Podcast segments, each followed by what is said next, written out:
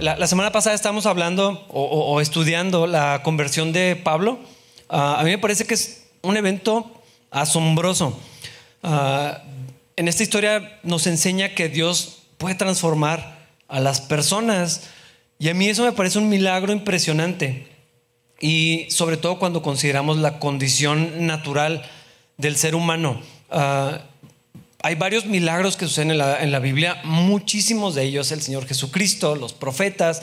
Ah, en esta misma sección vamos a ver al apóstol Pedro realizando ah, otros dos milagros, pero si vemos otra vez la condición del hombre de manera natural, de acuerdo a lo que la Biblia dice, dice, muertos a causa de desobediencia y los muchos pecados, vivíamos en pecado obedeciendo al diablo, así dice la, la, Biblia. Ah, vivíamos en el pasado siguiendo los deseos, nuestras pasiones, la inclinación de la naturaleza pecaminosa. Éramos por propia naturaleza objeto del enojo de Dios, irremediablemente confundidos. Esto lo describe Efesios, con la mente llena de oscuridad, vagando lejos de la vida que Dios ofrece, con la mente cerrada, el corazón endurecido, sin vergüenza, esta es la condición del hombre natural. E, e, es todo esto que estoy describiendo es la idea de un corazón de piedra, corazón endurecido lejos de la gloria de Dios. Pero cuando Cristo viene a nuestra vida, literalmente todo eso cambia. Todo es diferente. Eh, no es la posibilidad de cambio, no es eh, ah, no es una mejora, es una transformación, es una, vida nueva, es un acto cumplido eh, con efecto inmediato. Y yo he visto como muchas veces muchas personas dicen, ay, bueno, fuera, ojalá algún día, pero la Biblia dice otra cosa. Algunos siguen esperando que cosas cambien en su vida. Bueno, pues espero que un día esto sea diferente. Pero cuando alguien viene a Cristo, la Biblia dice es nacido de nuevo. Es otra persona. O sea, el otro Rafa ya se murió, ya no existe. Y ahora el Espíritu Santo vive en nosotros. Entonces lo que enseña la Biblia es que sí somos bastante diferentes. Y la vida del apóstol Pablo nos recuerda esta realidad. Ah, el Señor eligió a Pablo, pero parecía el candidato más inadecuado para, hacer esta transformación. Era enemigo de la iglesia, hacía cosas espantosas en contra de la iglesia, odiaba a los cristianos. Dice, dice eh, más atrás, dice que respiraba amenazas de muerte. O sea, lo que salía de él era matar a los cristianos, torturarlos, llevarlos en cadenas hasta Damasco, ah, que negaran su fe. Eso era, eso era Pablo antes. Y bueno, literalmente, eso lo vimos la, semana pasada, quien perseguía realmente era al Señor, estaba luchando contra Dios. Y, el Señor lo encontró. Cuando él había redoblado sus esfuerzos, fue donde, donde Cristo fue y lo buscó y lo encontró. Pero en ese momento su vida ya no fue la misma. No empezó a mejorar. Era otra persona. Y el efecto inmediato se, pudo, se pudo ver. Ah, esto es parte de lo que vamos a ver en esta segunda parte del capítulo. Vamos a leer versículos 19 y 20. Retoma poquito donde dejamos la semana pasada. Dice, después comió algo y recuperó las fuerzas. Saulo se quedó unos días con los creyentes en Damasco y enseguida comenzó a predicar acerca de Jesús en las sinagogas diciendo, Él es verdaderamente el Hijo de Dios. Pablo tuvo este encuentro con Jesús que lo tumbó por completo, o sea, literal, estaba tirado en el suelo, pero ah, en su corazón pasó algo, algo grande. Estuvo tres días como en shock, no comía, no bebía y no veía. Ah, todo lo que Pablo había conocido, todo lo que Pablo había creído, todo por lo que se esforzó tanto para lograr, para mantener y demostrar o sea, todo eso se fue por la borda ahora que había conocido al Señor y se dio cuenta que ese Jesús que predicaban los del camino era una persona real. Jesús era real. Y el Evangelio que los cristianos que estaba persiguiendo, se dio cuenta que era verdadero lo que ellos decían.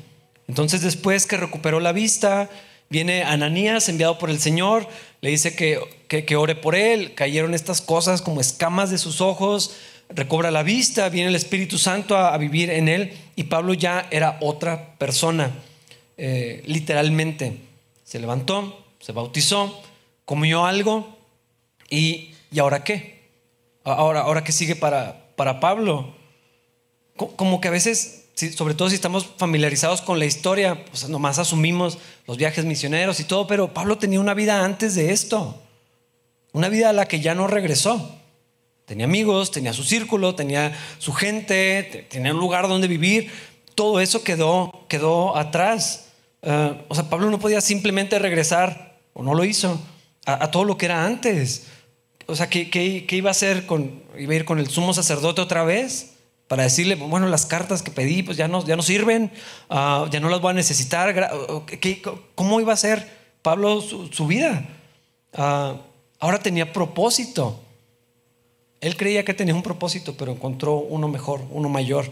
Pero ¿cómo iba a dar nada más así marcha atrás a todo lo que era su vida anterior?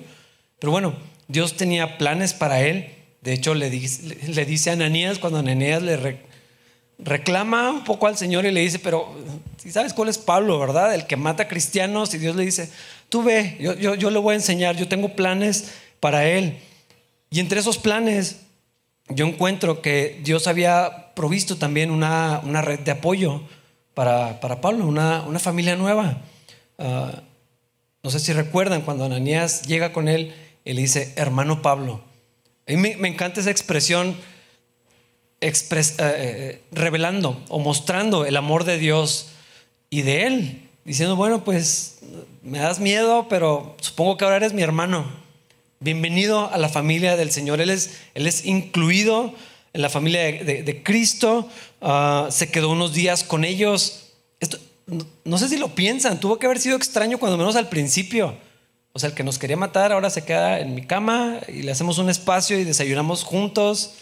¿Cuánto tiempo se quedaron sin hablar? Nomás pensando, vas a sacar un cuchillo, vas a sacar una espada, se va a volver loco. O sea, todo eso fue una, una realidad que la Biblia no nos describe, pero aprovecho esos espacios porque me gusta mucho imaginarme lo que sucedió.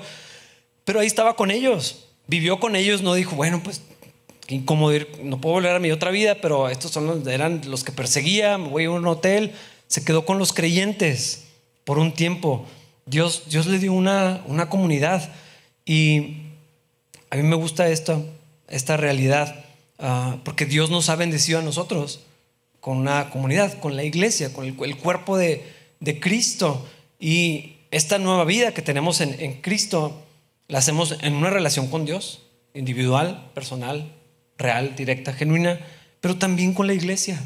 Una y otra vez vemos en el Nuevo Testamento cómo se expresa el unos a los otros, unos a los otros el contexto de la iglesia, el contexto de los demás, el servicio a los demás, el apoyo con los demás, eh, esto que Dios nos ha dado, esto que tenemos hoy, ah, no es solamente que coincidimos en la reunión, es el plan de Dios para su iglesia, para sus hijos, es para nuestro bien.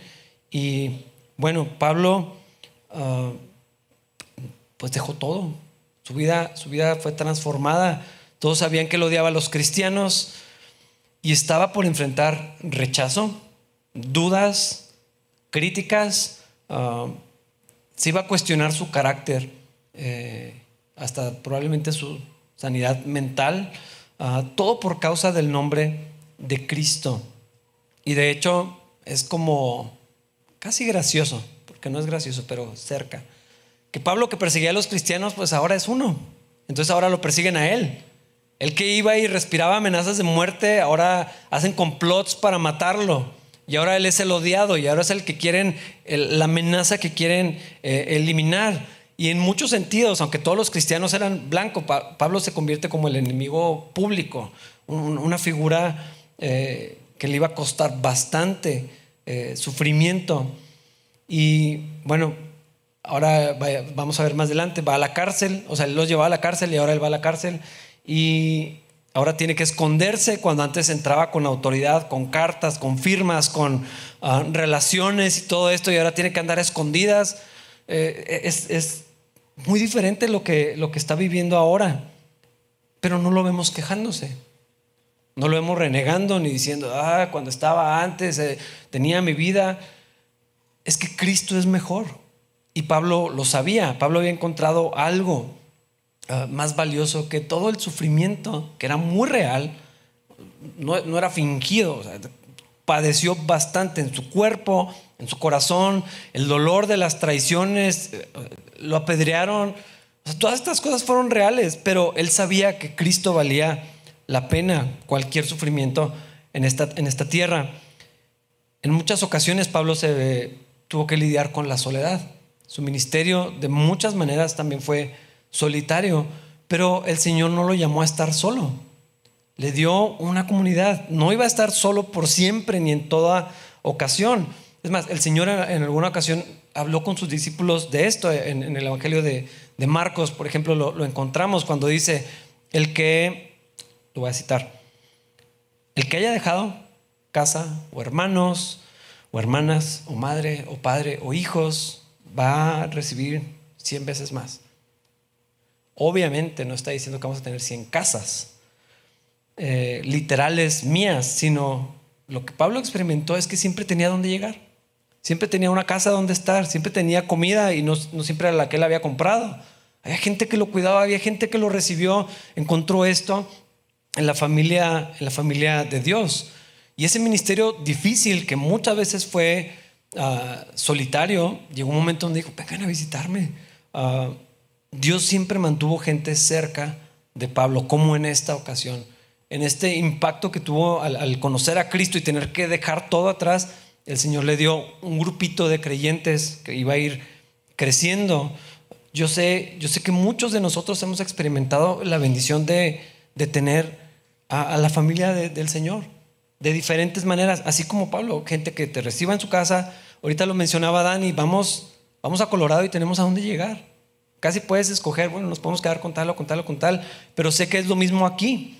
Eh, personas que ayudan, como pasó con, con Pablo, oraban por él, lo apoyaron financieramente, lo visitaron en la cárcel, lo animaron, le llevaban sus pertenencias, le ayudaban con el ministerio, quitaban carga, algunos de ellos tomaban responsabilidad que Pablo les dejaba, todo esto.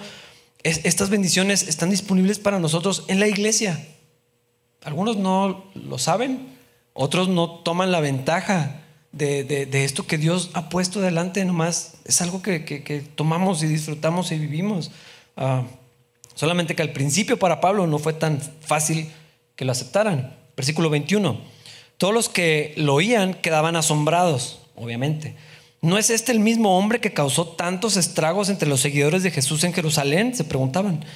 ¿Y no llegó aquí para arrestarlos y llevarlos encadenados ante los sacerdotes principales? Obviamente, todos sabían lo que había hecho. Algunos venían de Jerusalén o tenían familia, se habían corrido las noticias, sabían probablemente lo que pasó con Esteban, como algunos, eh, o sea, entraba Pablo con, su equipo, entraban a la sinagoga, los arrestaban, los golpeaban, los llevaban a la, a la cárcel, dice que los echaban en la cárcel, yo creo que era literal esto, y han de haber pensado, Pablo está pero bien loco. O sea, ¿cómo que primero persigue a los cristianos y ahora está diciendo que Cristo es verdadero? Y Pablo más se esforzaba platicando con todos los, los que podía para decirles, Jesús es el verdadero Hijo de Dios. Yo estaba equivocado. Yo estaba persiguiendo a los cristianos, pero Cristo es verdadero. Y esta verdad transformó su vida. Así como Dios ha transformado la nuestra. Somos cristianos porque creemos esto, que Jesús es verdaderamente el Hijo del Dios Altísimo no es para tener una religión, para ayudarnos a ser mejores personas. Eso, eso no es la idea de ser cristiano. Ah, es que hemos pasado de muerte a vida. Eso es, muy distinto. Si Jesús está vivo, nosotros también tenemos vida juntamente con Él. Y no debería darnos vergüenza nunca de decirlo. Pablo está diciéndole a todo el mundo y estoy seguro que, que tuvo que lidiar con las expresiones, con la, duda y todo, pero Pablo estaba convencido. Jesús es verdadero y, como todos los apóstoles, no podía evitar decirlo a quien fuera, donde anduviera. Esto era lo que estaba pasando con, Pablo. Ah, algunos probablemente lo han experimentado, porque yo lo he oído de gente que dice, ah, conoces a tal y tal, eh, pues que ahora es cristiano. O dicen, ¿qué es que? ¿Qué es que ahora es cristiano?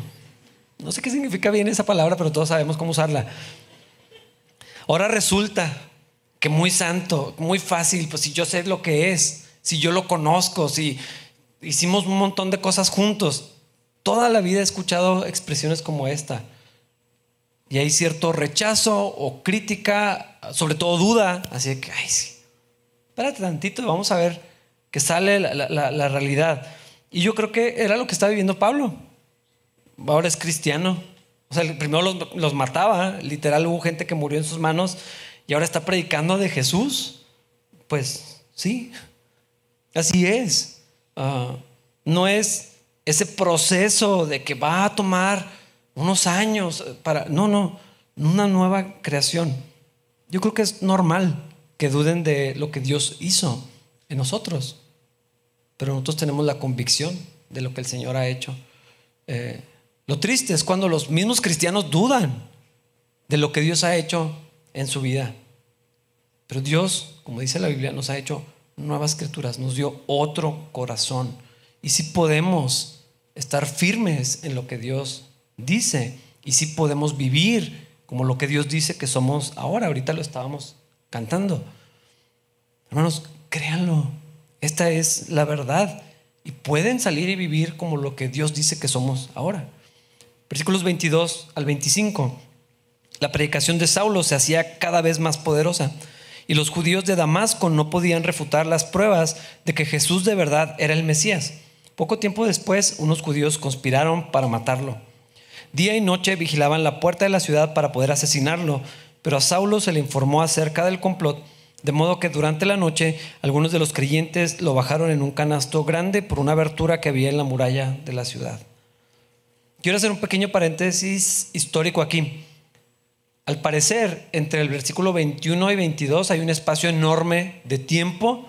Lucas no lo incluyó, ah, pero Pablo escribió en la carta a los, a los Gálatas acerca de un viaje a Arabia, ah, donde estuvo en la presencia del Señor, algo maravilloso y fue instruido por el Señor. Quiero, quiero leérselos. Gálatas 1, versículos 11 al 24. Amados hermanos, quiero que entiendan que el mensaje del Evangelio que predico no se basa en un simple razonamiento humano. No recibí mi mensaje de ninguna fuente humana ni nadie me lo enseñó. En cambio, lo recibí por revelación directa de Jesucristo. Ustedes saben cómo me comportaba cuando pertenecía a la religión judía y cómo perseguí con violencia a la iglesia de Dios. Hice todo lo posible por destruirla. Yo superaba ampliamente a mis compatriotas judíos en mi celo por las tradiciones de mis antepasados. Pero aún antes de que yo naciera, Dios me eligió y me llamó por su gracia maravillosa. Luego le agradó revelarme a su Hijo para que yo proclamara a los gentiles la buena noticia acerca de Jesús. Cuando esto sucedió, no me apresuré a consultar con ningún ser humano. Tampoco subí a Jerusalén para pedir consejo de los que eran apóstoles antes que yo en cambio, me fui a la región de Arabia y después regresé a la ciudad de Damasco. Luego, tres años más tarde, fui a Jerusalén para conocer a Pedro y me quedé 15 días con él. El único otro apóstol que conocí en, en esos días fue Santiago, el hermano del Señor. Declaro delante de Dios que no es mentira lo que les escribo. Después de esa visita me dirigí al norte, a las provincias de Siria y, y Cilicia, y aún así las iglesias de Cristo que están en Judea todavía no me conocían personalmente todo lo que sabían de mí era lo que la gente decía. El que antes nos perseguía, ahora predica la misma fe que trataba de destruir y alababan a Dios por causa de mí. Es un paralelo a lo que estamos viendo aquí en la historia en Hechos. El mensaje de Pablo no fue que Dios lo tiró en el camino a Damasco. Eso no era lo que él predicaba. Él, tenía la doctrina del Señor, eh, entendía la vida cristiana eh, la obra de, Jesús completa y suficiente en la cruz y de una manera que no sé exactamente cómo fue. Aquí dice que esto fue una revelación directa de Cristo, no se le enseñaron los apóstoles. Eh, definitivamente esto es algo ah, especial, único que encontramos en, la Biblia y no sabemos bien, pero Pablo entendió el mensaje del Evangelio como la ley que Pablo dominaba la ley, se la sabía de memoria. A los judíos desde pequeños eh, memorizan pasajes enormes. Entonces Pablo conocía bastante la ley, pero ahora, ahora veía cómo revelaba a Cristo y cómo, cómo Dios había preparado la ley como para, llevarnos precisamente a, Jesús, como el antiguo pacto ya se había terminado, todo lo que el Antiguo Testamento habla acerca del Mesías, del carácter de Dios, entendió la vida por fe, que es por la gracia de Dios, toda una vida de buenas obras, de moralidad y de obediencia impecable. Ah, ahora, ahora Pablo entendía otra, otra cosa, se volvió nada en comparación a la vida por la fe a la vida en Cristo, a la vida que es por la gracia. Eh, todo lo que sabía, todo lo que tanto trabajo, tantos años le había costado obtener, fue, fue dejado atrás por el mensaje de Cristo y por la persona de Jesús. Y por eso no podían contra los argumentos de Pablo. Uh, eran tan grandes los conflictos y tanto la resistencia que decidieron que debían matarlo. Así como con Esteban pasó similar, aunque fue un arranque de ira, pero también así pasó con el Señor Jesucristo. Este mensaje que compartía del reino de los cielos y todo esto empezó a, causar eh, tanta incomodidad que se convirtió en odio y acordaron matarlo. Entonces, bueno, esto pasó también con Pablo. Y eventualmente, después de lo que sea que haya pasado de tiempo, tuvo que huir de Damasco cuando se enteraron de la conspiración y lo descolgaron por el muro en una, en una canasta. Eh, es un contraste bien interesante. La arrogancia de Pablo, la autosuficiencia de Pablo, la autoridad que Pablo tenía, las relaciones, el estatus que Pablo tenía. Y lo llevaron a la ciudad primero ciego, así de la mano, y lo tuvieron que bajar por una canasta, escondiéndose como un criminal o alguna cosa así. Ah, esto era solo el comienzo de lo que Pablo iba a sufrir por causa de Cristo versículos 26 y 27. Cuando Saulo llegó a Jerusalén, trató de reunirse con los creyentes, pero todos le tenían miedo. No creían que de verdad se, se había convertido en un creyente. Entonces Bernabé se lo llevó a los apóstoles y les contó cómo Saulo había visto al Señor en el camino a Damasco y cómo el Señor le había hablado a Saulo. También les dijo que en Damasco Saulo había predicado con valentía en el nombre de Jesús. Después de este tiempo que entendemos que Pablo estuvo entre Damasco y Arabia y de regreso y todo esto, finalmente fue a Jerusalén. Obviamente hubo resistencia de la iglesia, considerando lo que había sucedido allí mismo en, Jerusalén, era lógico que tuvieran cierto recelo. Eh, después de la muerte de Esteban, y Pablo estuvo presente, explotó la persecución para la iglesia, tuvieron que huir de ahí, entonces creo que era bastante comprensible eso que sentían. Pero aquí aparece la, figura de Bernabé.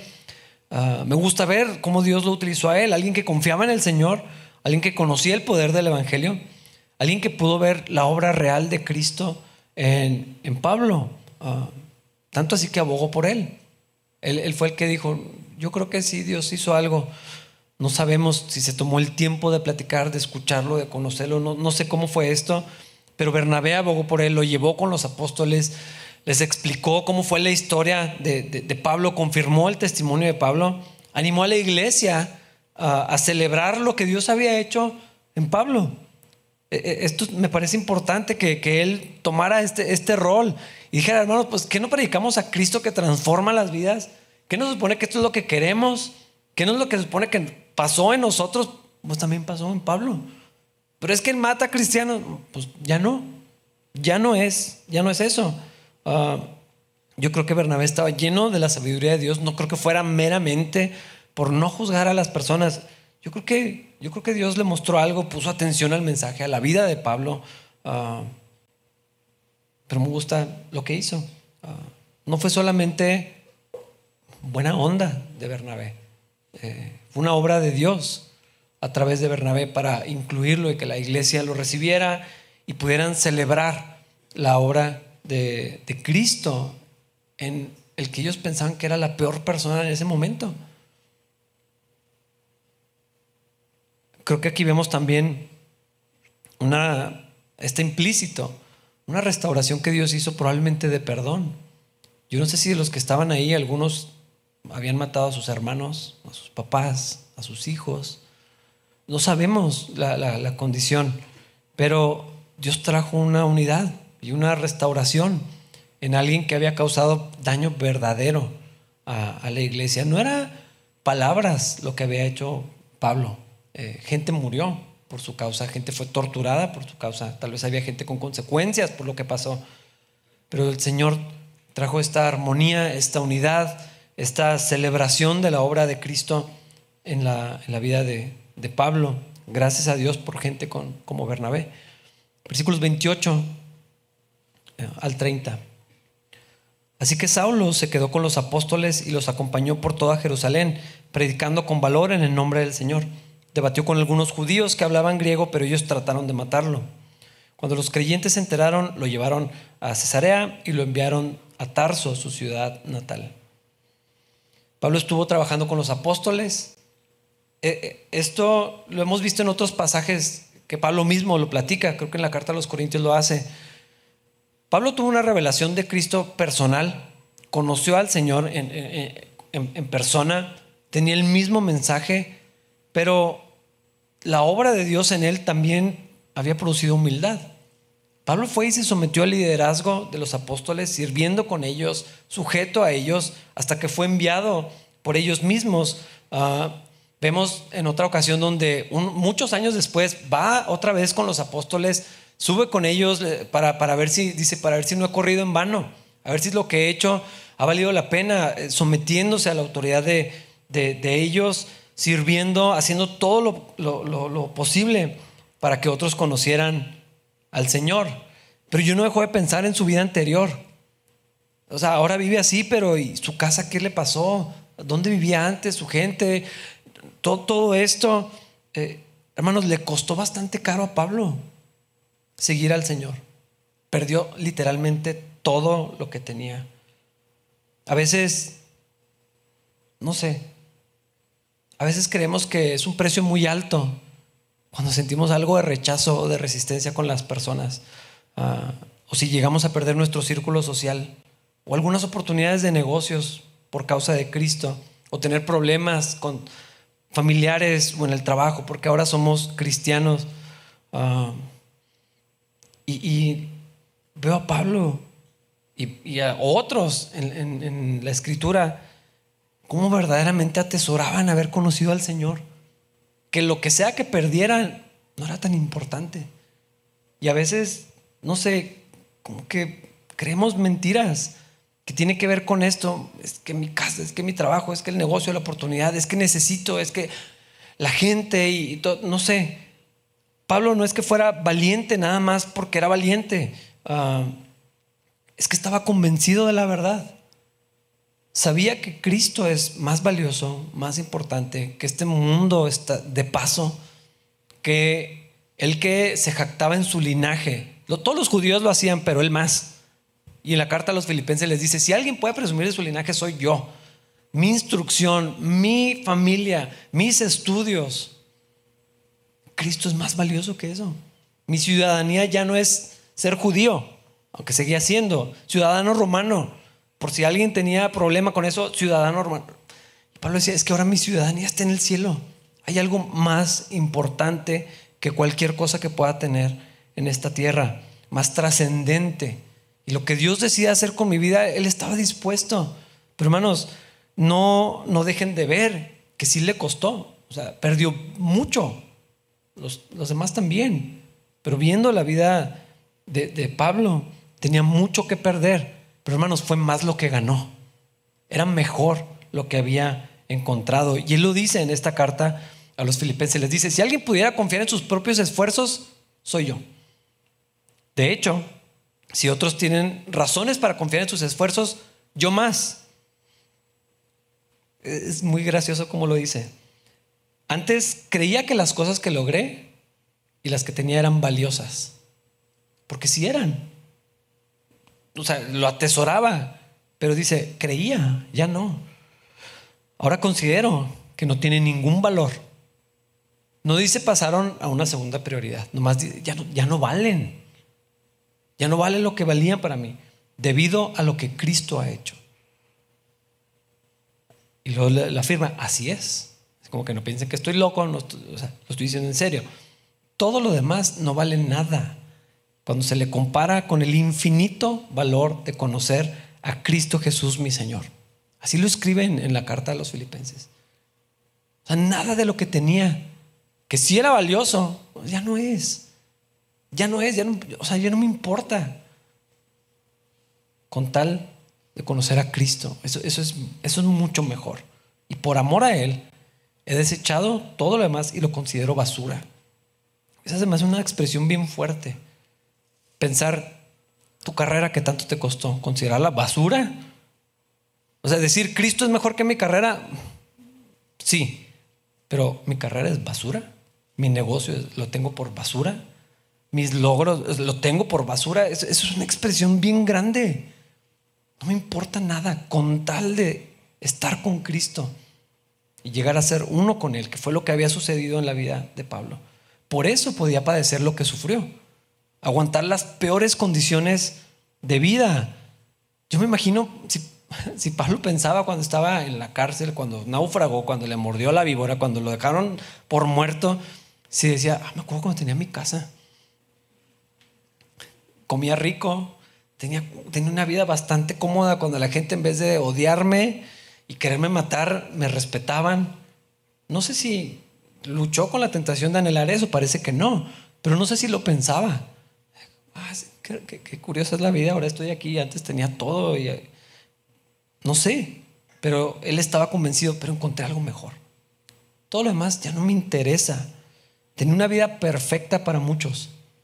O sea, los judíos a lo que podían aspirar era una vida como la de Pablo, pero él, él dice, pero el valor incalculable de conocer a Cristo, hermanos, no hay nada más valioso.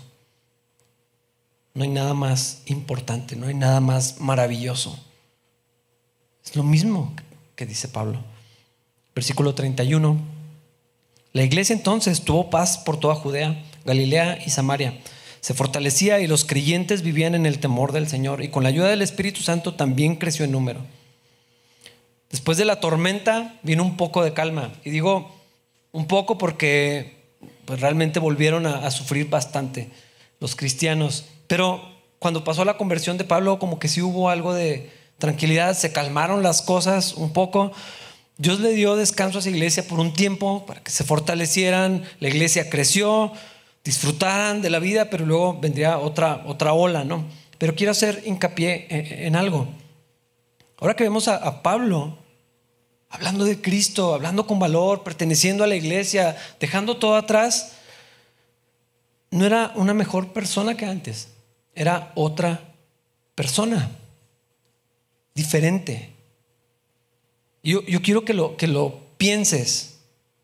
O sea, ¿qué crees tú? ¿Eres diferente o esperas algún día ser cambiado? Porque toda mi vida cristiana y yo mismo ah, lo he escuchado y, lo llegué a decir muchas veces, Dios me va a cambiar, Dios me va a transformar.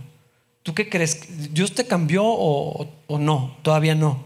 Ah, ¿Qué es lo que crees? ¿Eres necio, de corazón duro, que no quiere las cosas de Dios? ¿O crees que Dios te dio otro corazón, otros deseos, el interés de buscar las cosas de Dios y de agradarlo a Él? ¿Tú qué crees? No me lo digan. Cuando ves tu vida, consideras como los, la evidencia y dices, no, no deseo las cosas de Dios o crees lo que Dios dice. ¿Crees lo que dice la, palabra de Dios o estás creyendo mentiras? ¿Crees que pecas porque eso es lo que eres?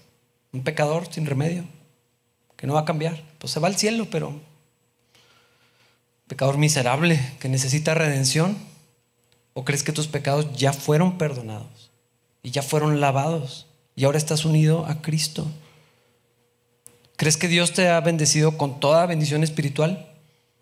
Porque estás unido a Cristo. Porque eso es lo que dice la Biblia, ahí en Efesios. ¿Crees que Dios te ama tanto como a Cristo? Porque ahora estás en Él. Porque es lo que dice Juan, capítulo 17. ¿Crees que eres santo? ¿Que tienes la justicia de Jesús? ¿Crees que todos tus pecados fueron perdonados y lavados? Y ¿Crees que eres escogido? Ahorita lo estábamos cantando también. ¿Lo crees? O sea, si crees que eres escogido, que Dios te escogió y dices, wow, Dios me escogió. Adoptado, incluido en la familia de Dios, hijo de Dios, o dices, bueno, pues algún día, espero, espero no darme cuenta al final de mis días que no era. ¿Crees que eres libre del pecado? ¿O crees que todavía eres esclavo del pecado? ¿Crees que esos deseos pecaminosos que están ahí, que van en contra de la voluntad de Dios, son, es lo que eres? ¿Son tuyos? ¿O, crees, ah, bueno, pues sí, ahí está, pero es la carne? ¿Crees que tu vida es agradable a Dios? he pensado mucho en esto. ¿Crees que tu vida le agrada a Dios? ¿O, crees que tus obras todavía son como trapos de inmundicia? Bueno, yo sí creo que hay muchos que están creyendo mentiras. Algunos, probablemente algunos no han sido salvos, pero no creen que Jesús es verdaderamente el Hijo de Dios. Pero también creo que hay muchos que están creyendo mentiras por lo que ven o por lo que escuchan, porque lo que otros les dicen. No has cambiado nada. Y no están creyendo lo que Dios dice. La vida de Pablo fue por completa transformada. Se puso de cabeza, completamente diferente. Pero no fue porque le echó más ganas. Porque es lo que decimos, oh, tengo que echarle más ganas. Ando bien mal con Dios, tengo que echarle más ganas. Literal, la vida de Pablo anterior fue echarle ganas. De eso se trataba la vida de Pablo. Trabajar más duro, transformar la carne, someter la carne, dominarse, disciplina y obediencia. O sea, literal esa era la vida de Pablo. Es lo que Cristo vino a quitarle. Eso no sirve, ahí no hay vida. Más obras, más trabajo, más esfuerzo, más disciplina, más echarle ganas. Y luego viene Cristo y se queda sin nada de eso. A cambio de algo mejor. Era carne. Bastante admirable. o sea, literal era muy respetado, pero era carne. Eso sí, eran como trapos de inmundicia, porque no necesitaban nada de fe para hacerlas. ¿Cuál fe? No necesitamos fe para hacer cosas buenas. Y por eso hay gente que dice, ay, los cristianos, pues si hay gente que hace cosas mejores, pues, y luego, no se necesita nada de fe para hacerlo. Podemos disciplinarnos, podemos someternos y hacer cosas. Pero Pablo, toda su vida, no necesitó a Cristo para verse bien. Eso que hizo Pablo no requería de fe, pero la vida de Pablo fue diferente cuando creyó lo que Dios dice. Y mientras todo esto sucede, Lucas cambia el ángulo de la historia. Quisiera que nos dijera más de esto, pero bueno, nos lleva de regreso a otro pasaje. Así que vamos a cambiar de tono, pero quiero que consideren estas preguntas que les hice. ¿Qué es lo que crees? No qué es lo que ves ni qué es lo que te dicen, qué es lo que crees, qué es lo que Dios dice. Vamos a ver dos milagros que Pedro realizó.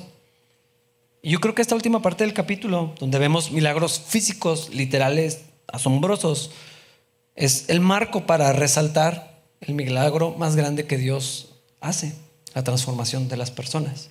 Versículos 32 al 35. Mientras tanto, Pedro viajaba de un lugar a otro y descendió a visitar a los creyentes de la ciudad de Lid Ahí conoció a un hombre llamado Eneas, quien estaba paralizado y postrado en cama hacía ocho años.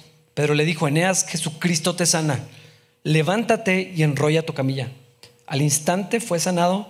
Entonces todos los habitantes de Lida y Sarón vieron a Eneas caminando y se convirtieron al Señor. El otro lado de la iglesia está Dios utilizando a Pedro de esta manera, embestido con la autoridad de Cristo, el poder de Cristo estaba en él y así como sucedió con ese lisiado en el templo, ahora le manda a Eneas que se levante. Lo hace como el Señor, párate. Yo, no sé qué piensa una persona que le dicen algo así. Es obvio que no puedo. no, estoy aquí por gusto, pero la autoridad de Cristo, levántate, agarra tu cama. Que haber sido algo increíble ver, ver, esto. Yo, yo tengo un amigo, una tragedia, un accidente, él está en silla de ruedas. Yo sé que el Señor le va a dar un cuerpo nuevo, algún día no la va a necesitar. Pero si Dios me concediera de pronto verlo de pie, wow, o sea, sería algo maravilloso. Ah, casi no lo creería si, pasara. Entonces, esto, es lo que sucedió. Y muchas personas creyeron en el mensaje del Evangelio y vemos cómo eh, eh, estos milagros, bueno, respaldaban o validaban eh, la autoridad que, que, Cristo les había dado, hacían válido el mensaje del Evangelio. Esto no tenía que ver con promover a los apóstoles ni asombrar a las personas, ah, sino que la gente empezó a venir a Cristo. No siempre pasó así. Cuando el Señor Jesucristo realizó milagros, mucha gente no creyó en Él como quiera. Pero aquí, aquí estaba sucediendo algo. La gente estaba conociendo la verdad a través de los apóstoles. Versículos 36 al 38. Había un creyente en Jope que se llamaba Tabita, una creyente, perdón, que en griego es Dorcas. Ella siempre hacía buenas acciones a los demás y ayudaba a los pobres. En esos días se enfermó y murió. Lavaron el cuerpo para, que, para el entierro y lo pusieron en un cuarto de la planta alta. Pero los creyentes habían oído que Pedro estaba cerca, en Lida. Entonces mandaron a dos hombres a suplicarle, por favor, ven tan pronto como puedas. Cuando estaba estudiando encontré algo interesante que no había visto. No sé si recuerdan al profeta Jonás. Dios le había dicho que llevar un mensaje de arrepentimiento y de juicio para una nación que era pagana muy perversa. Cuando estuvimos estudiando ah, en los reyes y, en, el, libro de, Jonás, era, era, una nación de verdad depravada en todos los sentidos, violentos, grotescos, de lo peor. Y eran los archienemigos del pueblo de Dios. Gentiles, por supuesto. Y Dios le dice a Jonás que vaya con ellos. Y Jonás huyó y se fue a Jope, intentando evitar tanto su responsabilidad como la posibilidad de que Dios perdonara, porque en el libro más adelante te das cuenta por qué estás tan enojado, porque ya sabía que los ibas a perdonar. Eso es lo que me, da coraje, que les perdones todas sus atrocidades. ¿Cómo tan fácil? Y estaba muy enojado, porque Dios es bueno, porque Dios perdona y dijo, no voy a ir, porque Dios es capaz de perdonarlos. Y ahora vemos a Pedro llevando el mensaje de Dios en la misma dirección que el profeta Jonás dijo que no, y, suceden cosas maravillosas porque Pedro todavía no sabe bien qué está sucediendo. Él va para allá y están pasando cosas, pero en el siguiente capítulo, que es muy emocionante, vemos cómo la, expansión del reino de, los cielos hacia las naciones gentiles. Ah, Pedro no sabía, este mensaje estaba oculto, era como un misterio que estaba ahí guardado, esperando el tiempo de que se revelara de que Dios está recuperando a las naciones y, Dios va a reunir todas las cosas y todas las personas, todas las naciones en la persona de Cristo. Y ahí está Pedro, en Jope, siguiendo, no sé, pienso que sí es como un paralelo de lo que pasó con Jonás, que no quería hacer ah, y que finalmente sí pasó. Y toda la gente en Nínive se convirtió creyó en el, en el Señor. Pero bueno, aquí está Jope, está una mujer creyente, temerosa de Dios, que era una enorme bendición para la comunidad cristiana, pues ella había muerto. Versículo 39. Así que Pedro regresó con ellos y tan pronto como llegó lo llevaron al cuarto de la planta alta. El cuarto estaba lleno de viudas que lloraban y le mostraban a Pedro las túnicas y demás ropa que Dorcas les había hecho. El equivalente mexicano es que la estaban velando y ahí la tenían y ahí está el cuerpo y estaba la gente pues llorando y despidiéndose y todo esto celebrando la vida de, esta mujer, eh, Tabita, y, vemos que ella era una mujer pues, que confiaba en el Señor y su vida reflejaba de muchas maneras la generosidad de Dios, la misericordia de Dios, la compasión de Dios. Ahí dice, buenas acciones a los demás, ayudaba a los pobres, confeccionaba ropa para ayudar a las viudas y a las que estaban desprotegidas, y el cuarto estaba lleno de gente. No eran cuartos pequeños, eh, era un espacio grande, lleno de personas que decían, ella me regaló esta, ella me hizo esta, ¿por qué se tuvo que ir? Y bueno, así sufrimos cuando, no solamente cuando se va alguien querido o cercano, sino alguien que, que, de verdad vivía de esta manera, pues obviamente deja como un hueco enorme. Y ahí están lamentándose, se enteran que Pedro está cerca, lo mandan llamar para que, pues no sé, no sé qué estaban pensando que iba a hacer, pero bueno, Dios hizo algo asombroso. Ah, Dios tenía un plan en todo esto, versículos 40 hasta el final. Dice, pero, pero Pedro les pidió a todos que salieran del cuarto, luego se arrodilló y oró, volviéndose hacia el cuerpo, dijo, Tabita, levántate. Y ella abrió los ojos. Cuando vio a Pedro, se sentó. Él le dio la mano y le ayudó a levantarse. Después llamó a las viudas y a todos los creyentes y la presentó viva. Las noticias corrieron por toda la ciudad y muchos creyeron en el Señor.